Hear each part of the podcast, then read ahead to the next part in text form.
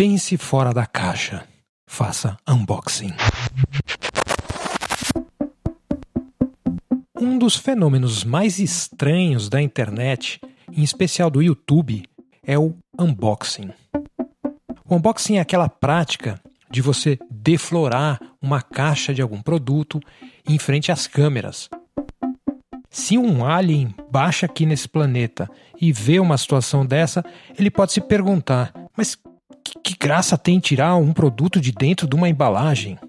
Por que as pessoas iam querer consumir esse tipo de conteúdo como entretenimento? E se as embalagens são tão importantes, por que, que ninguém faz um vídeo de unboxing? Ou, ou então vai filmar aqueles empacotadores de supermercado?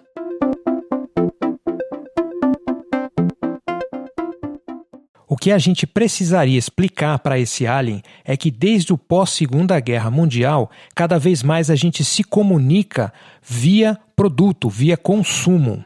Uma grande porcentagem do que a gente pensa, deseja, quase todas as nossas emoções estão envolvidas de alguma forma com produtos industrializados. Então não é de se espantar que a gente tenha desenvolvido uma relação sensorial e eu diria até sensual com caixas. E é sobre isso que eu queria falar.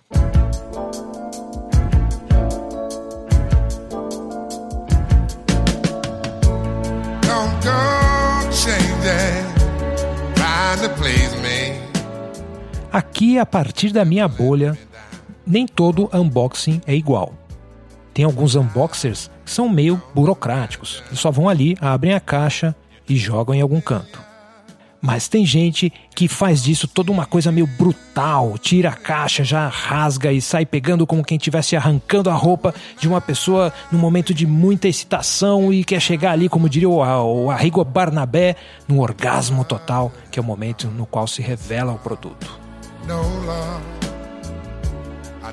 Mas tem gente que vai num outro estilo. Ele pega um pedaço da caixa, mostra para a câmera, abre um pouquinho, fecha de novo, depois abre mais um pouco e faz algumas caras e bocas e começa a mostrar uma certa excitação, para outra vez para que aquilo vá crescendo, crescendo, você vai ficando cada vez mais excitado e quando abre finalmente, aí se revela glorioso produto. De qualquer forma, o unboxing ele transcende a ideia de review, que seria uma coisa técnica, simplesmente utilitária para você decidir se você compra ou não um produto. O unboxing é muito próximo da pornografia.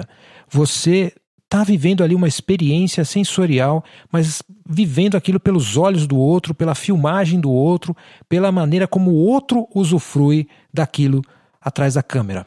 Você não tem o produto e provavelmente não vai poder comprar aquele produto. Porém, você de alguma forma está ali usufruindo da experiência sensorial de possuí-lo, de tê-lo em mãos. Embora você tenha aquelas imagens passando lá no seu vídeo, quase tudo acontece no seu imaginário. O prazer é de ver e de imaginar como aquilo seria se estivesse acontecendo com você.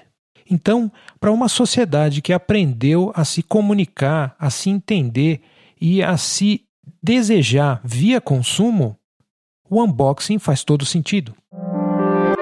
É uma maneira um tanto desesperada de obter prazer sem se arriscar, sem pagar, sem se comprometer. E o mais interessante é que esse fetichismo tenha se desenvolvido em torno de caixas, porque embalagens, plásticos, esses papéis são coisas das quais a gente quer se livrar, a gente quer que sejam invisíveis, a gente joga em algum canto ali no lixo e espera que alguém venha e resolva o problema de colocar em algum lugar no qual eu não vejo e não vai me incomodar.